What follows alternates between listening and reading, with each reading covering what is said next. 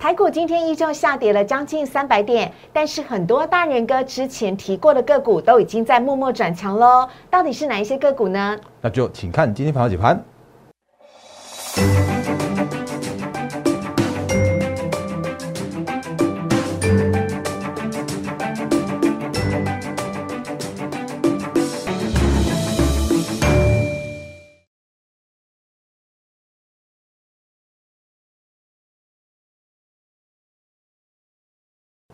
欢迎收看《忍者无敌》，我是施伟，在我身边的是陈坤仁分析师，大仁哥你好，四位好，各位投资朋友大家好。好，节目一开始呢，要先请大家啊加入大人哥的 Liet 了，小老鼠 D A R E N 八八八，小老鼠 D A R E N 八八八。越靠近封关的时候呢，台股这几天显得相对的震荡，震荡的时候，我们需要一个可以让你。安心稳健操作的分析师就是陈坤仁分析师了，非常欢迎大家呢可以加入大人哥的 Liet 小老鼠 D A R E N 八八八，每天早上七点钟有最新最完整的盘前解析。同时呢，如果你现在正在看 YouTube 影片的话，也请大家动动手指头，帮我们按赞、订阅、分享以及开启小铃铛喽。好，赶快请仁哥呢来帮我们分析一下今天的台股啊。今天呢美股拉尾盘，所以呢今天美股呢虽然在盘中相当。的震荡，但是并没有因此而收跌，反而是四大指数都是小涨做收的。但今天台股就不一样了，今天台股呢下跌了将近三百点，好不容易呢守在一万七千七百点，仁哥你怎么看呢？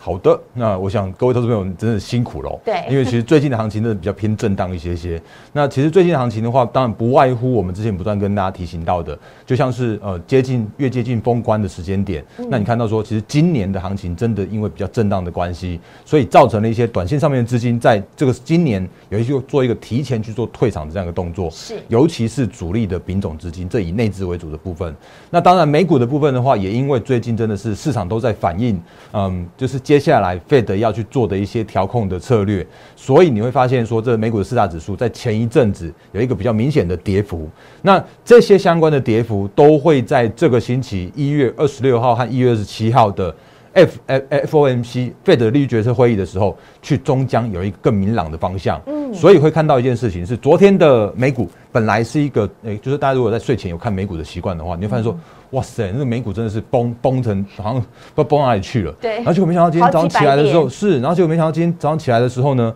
哎，结果竟然各大指数拉拉了一根长长的下影线来，这个这个是像那这个指数的话，那就是那这个指数它就这样子拉出一个长下影线。虽然今天的那这个指数清晨收盘的时候是一个小涨零点六三 percent，可是这个下影线的概念是一个完全不一样的概念，因为表示它一个回稳的过程已经酝酿中了。哦，那但是我又要讲继续但是了，那你会发现说，哎，不是美股回稳，然后台股就应该跟着回稳吗？然后结果没想到今天的台股一早开盘的时候就先开低，然后呢盘中的时候一路在走跌，然后在中场的话是那几乎要要跌到快三百点去做收盘。嗯，然后以成交量来说的话，有大概两千七百亿左右的这个量能。嗯，那今天的台股。跌的原因，如果你有看在看盘中的讯息，或者你有看在看像这种美股电子盘跟雅股的相关讯息的话，你就会知道说，其实今天不是只有台股在跌而已。嗯，那今天的话叫做是美股电子盘继续跌，然后呢，雅股的话继续跌。那当然，这原因还是因为最近又出现了一个杂音。那这个杂音的话，就是因为有所谓的地缘政治的关系，那俄罗斯跟乌克兰那边的一些相关的纠纷，后续会会一个怎么样的发生？那目前这是市场上面都在去做一个观察的部分的，所以也因为不确定的关系，造成了短线上面市场上面波动，雅股、台股一样震荡。嗯，那我我是所以我才想说，哦，真的大家最近真的辛苦了一些哦。那可是我们还是要回归到一个操作面跟一个基本面的角度来说。好，那先试问一下。我们现在目前的一个景气方向，它是走一个趋势成长，还是走一个衰退的过程？这是其一。那如果你知道现在目前叫做景气趋势是依然成长的话，那你就可以对在短线上面的一个震荡来说的话，你就可以稍微安心一些些。我知道大人哥有说过，因为景气复苏，所以美国联准会。才会要开始考虑升息，所以升息其实是代表景气成长的意思嘛，对不对？是没错的。那但是如果真的晚呃短线上面有一些所谓的题材面的干扰的话，像我们之前说过的，像内忧啦、外患啦，然后再再加上这个那个什么什么俄乌之间的地缘政治之类的啊，真的会带来一些短线上面的震荡的影响。嗯，所以短线上面的行情依然是属于一个震荡的行情。那尤其是在这两天，今天最呃，因为你那实际上明天最后一天交易日了嘛，对，所以所谓的买盘的话，会更加的一个观望的部分。嗯，那可是当然回归到所谓的基本面之后，或我这样讲好了，因为因为如果大家印象还深刻的话，在一九九零年代的那时间点有那个波湾战争。啊，那那一次对，那那一次的波湾战争，它其实也是，诶诶讲的比较不是那么样好听，就是说真的开打之后，反而带来短线上面的低点啊，嗯，所以这市场上面在在看的一件事情，就是所有的一些不确定的因素，让它去做确定之后，嗯。那就回到回到基本面嘛，那回到基本面的话，就是一个景气复苏的基本面嘛。所以这个时间点的话，其实我觉得就是在那个年前的一个操作方向来说的话，我们之前不断跟大家提醒到的，如果你这时间点握有一些就是是趋势成长股，那短线上面有受到一些行情的影响的话，你可以依然可以维持的一个续报的状态。嗯，那我讲的也很很坦白。就是我们我们最近的一些相关的操作的绩效，真的有因为所谓的呃操作面，或者说真的有因为行情面的关系，让我们的绩效有一些去做获利回吐，甚至或是说有一些有像是那个小幅的转亏的这样一个状态。嗯，那可是呢，其实我们现在目前也有提醒我们的会员，在这个时间点，你就是保持着保持着一部分的资金的部位。反正，在震荡之后，我们逢低再做加码，然后再去做一个那个错杀之后的超跌的承接。那这样的话，就可以在真的回到所谓的行情一个基本面的时候啊，很快的可以把这个大波段的绩效再把它做出来。嗯，所以在我们节目里面来说的话，我我不会告诉你我天天涨停板，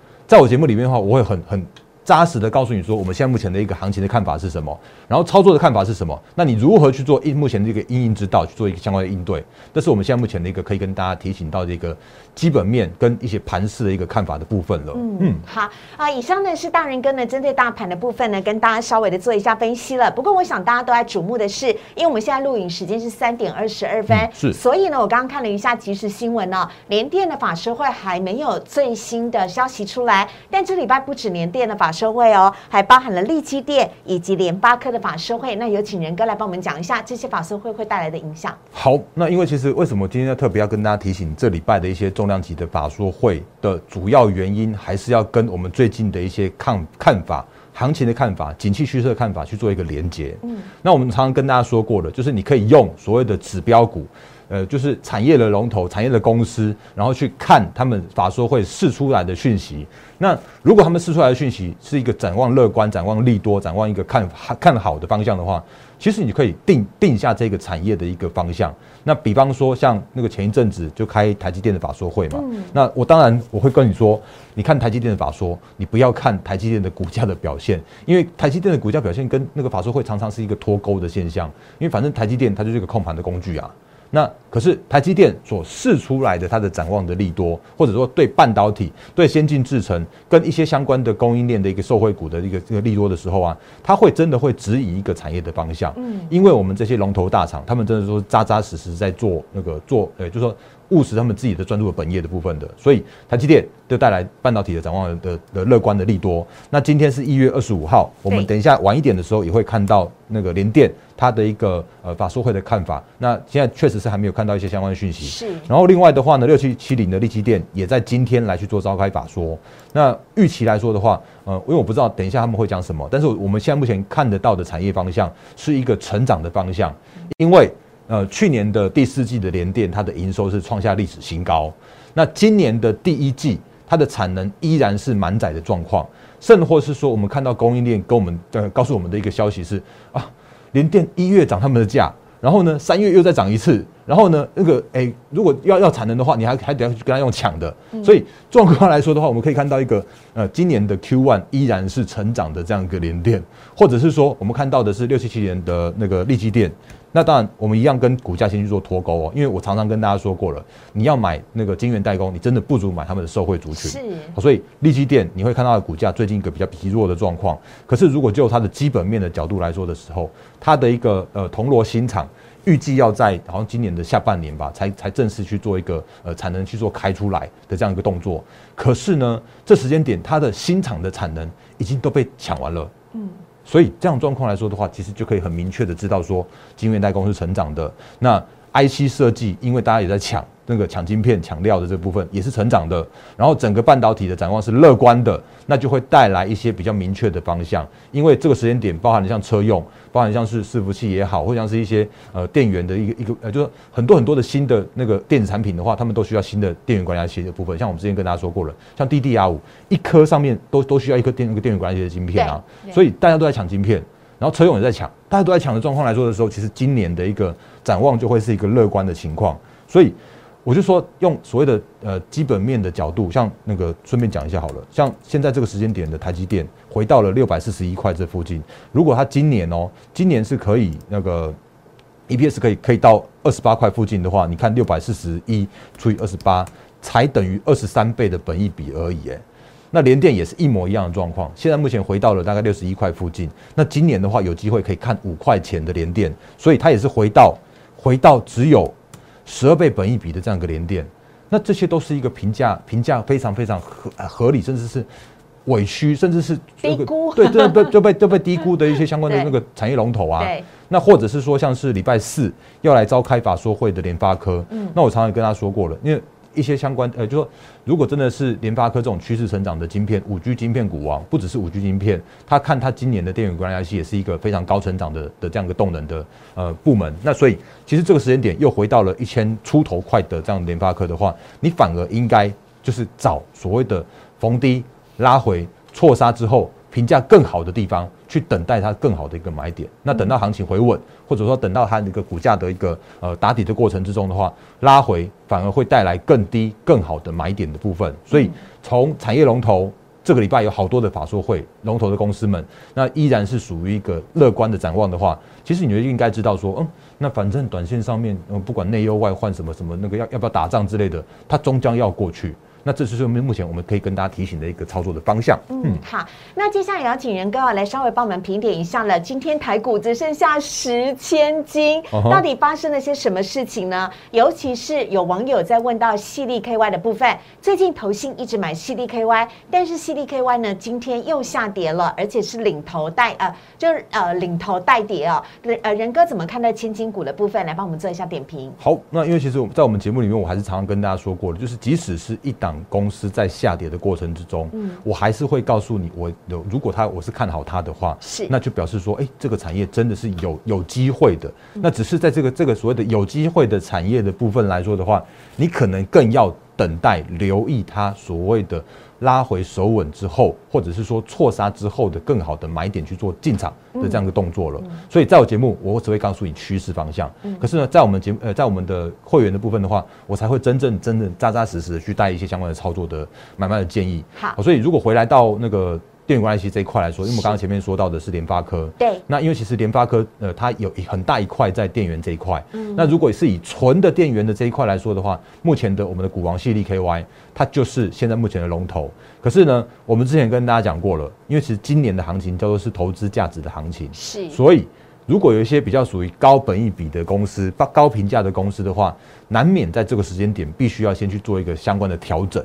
那可是，在调整过后呢，它依然会回到它的一个趋势成长的轨道。嗯，所以会发现一件事情，就是今天的 CDKY 依然在这个时间点再去做调整。对，那今天的话，有有一度有去做一个收破收破了波段的低点的这样子一个过程。哦，那如果是在跌，就是跌破破低点的这个时间点的话，宁可让它去稍微再去做一个打打底，然后你看它守稳之后，然后再去等待它的一个更好更低的买点的部分。嗯，那当然 CDKY 它。它是产业的龙头，对，所以产业的龙头毕竟一定会对它的一个呃整个产业有一些的影响的因因子在。那所以我讲一个更坦白一点的，就是我们之前跟大家说过了，我看好千金的励志，它真的也到了千金。嗯。可是到了千金之后呢，今天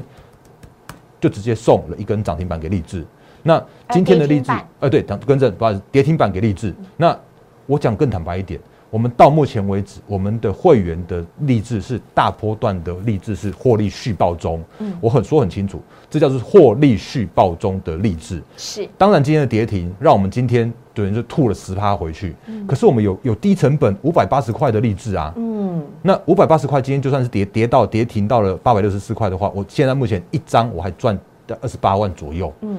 那如果你真的是因为那个短线上面听到听到后面的人后进的人才跟你喊千金励志的时候，你如果是真真的追在追在大概接近九百块的那种励志的话，你今天的一根跌停板已经让你那个由由盈去做转亏了。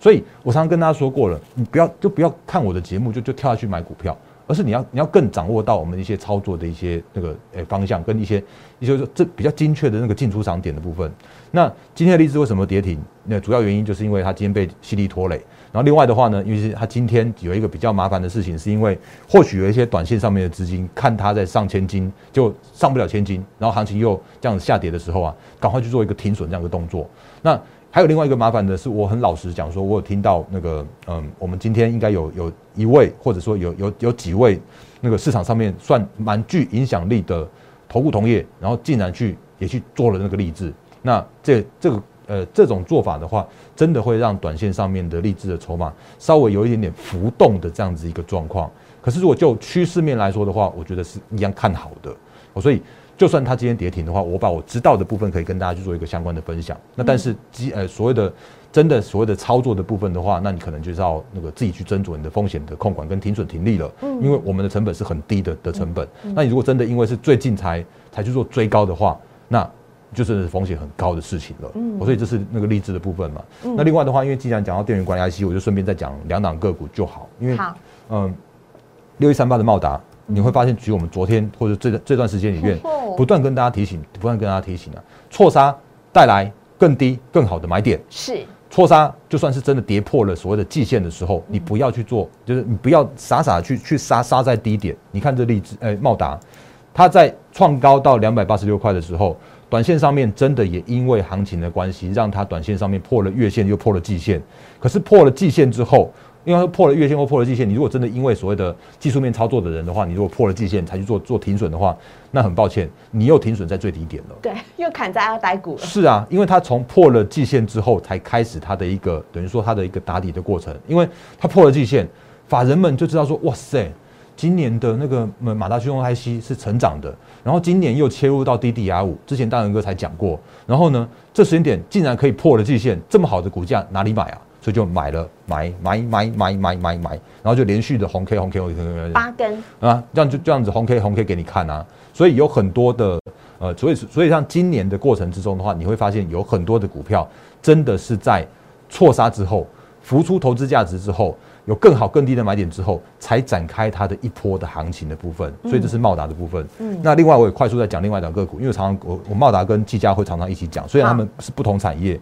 这里状况一一模一样。前一阵子到一百五十块的时候，我就跟他讲说，就是十倍的十倍的本益比的德技嘉，因为他今年如果赚十块钱，那一百五十块只顶多只是顶多只是十倍本益比，而且它是从从八十块这样一路飙飙飙飙上来哦，然后呢飙到一百五十一百五十块的时候才去做一个整个创高拉回的整理的过程哦，所以就算短线上面它股价又回到一百四十几块，可是我们现在目前的一个那个包含了像是茂达也好，技嘉也好，这些都是我们都是还是说一样获利的状态啊。所以这就是跟大家讲说，你要要能够真的掌掌握到一些公司个股错杀，然后评价偏低、评价合理的地方再去做进场，然后不要去做过度的积极的追价追高的这样一个操作。那你要用分批的方式，就算你那个在这段时间里里面有一些那个比较属于高成本的部位。然后，可是，在错杀之后，你也要有有逢低去做加码的部位，让你可以比较明确的再用分批的操作，然后大波段的操作的方式。所以，在这边来说的话，我一样跟大家讲一下我们的操作理念。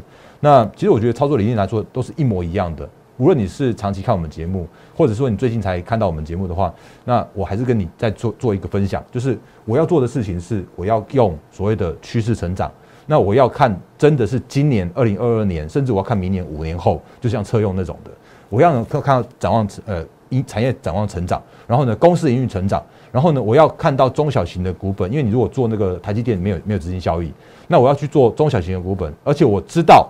这些投信在做什么事情，我知道投信会帮我们来去做台教。所以，我现在目前在做的事情的话，就是我要做趋势成长、法人青睐。那我不要做追涨停、追当冲、隔日冲。你如果看到其他节目有那种天天涨停、涨停板的股票的话，请你去看别的节目。嗯，我那我们节目里面的话，就是扎扎实实的告诉你基本面的看法是什么，操作面的看法是什么。那我要用分批布局的方式，我要核心持股的方式，我不会给你乱枪打鸟。我真的不要不要那个一档呃满满手的股票，天天有涨呃天天有涨的股票就告诉你说哦我有这涨我有那涨，那没有这种事情。那我要做的事情是真的是要用赚大波段的操作，然后大波段的绩效。那最近的行情影响到我们绩效的话，我也是觉得是说，反正我就是把握着现在目前如果真的有错杀更好更低的买点的时候，我再去做一个进场加码。让我们现在这个时间点的话，就是维持这样子一个核心的操作的部位，嗯，这是我们现在正在做的事情，嗯，所以是跟在跟就是如果你是刚看我们节目的话，还是跟大家在做一个这样的分享的部分。好，嗯啊，事实上呢，大波段的操作一直都是人哥的操作方向，而且我们从来都不做隔日冲、当日冲、冲冲乐。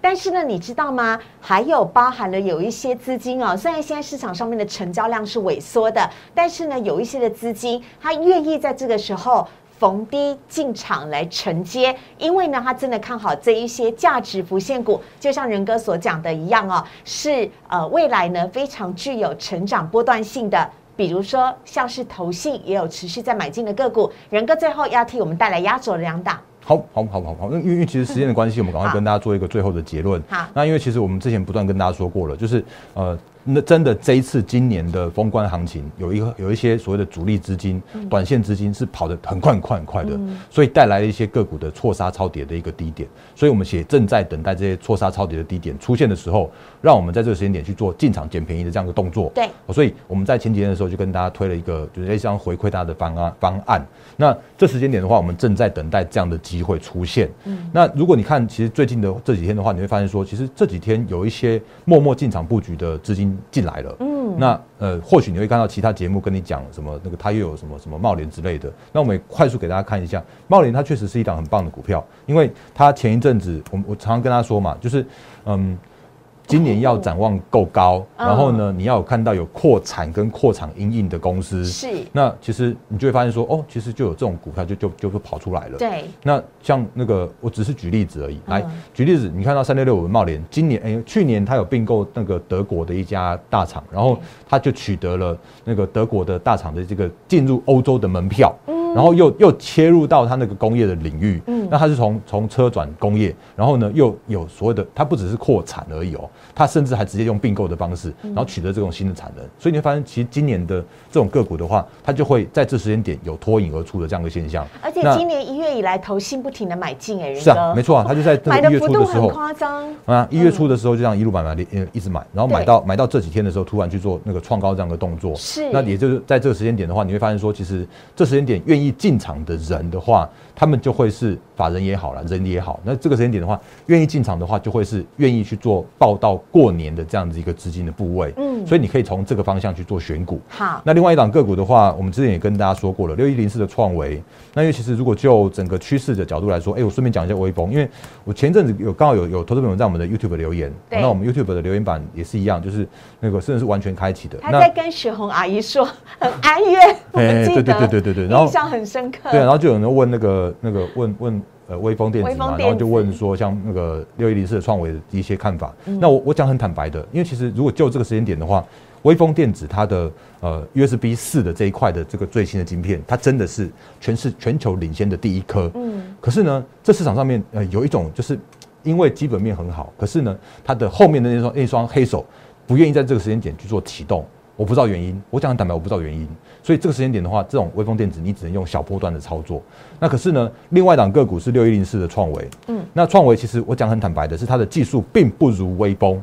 电子。可是呢，这时间点你却你会发现说，竟然哎，那个那个投信也默默的开始去做进场布局了，然后结果也让它的股价竟然可以在这种行情震荡的过程之中的话，守住了季线，回到了月线，然后去做一个高姿态的整理。那这个真的是叫做是筹码优势的关系。那这真的是因为就是说。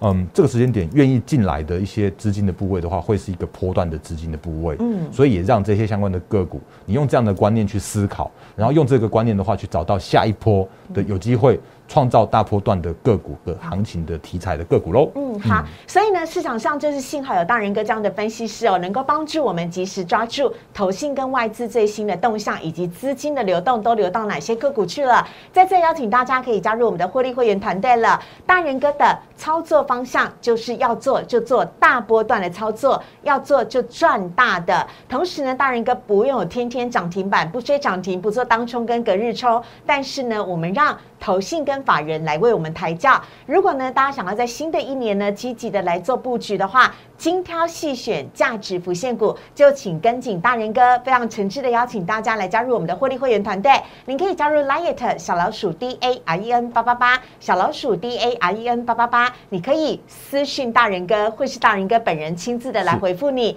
或者也可以拨打我们的电话零八零零六六。八零八五零八零零六六八零八五，不管是哪一个方式呢，在过年之前，我们的同仁呢都加紧全力要赶快的来加班，因为呢，希望在过年前帮大家完成入会手续，过年之后就可以跟着大人哥好好的来大赚一个大波段了。非常诚挚邀请您的加入，我们也非常的谢谢仁哥，谢谢，拜拜，拜。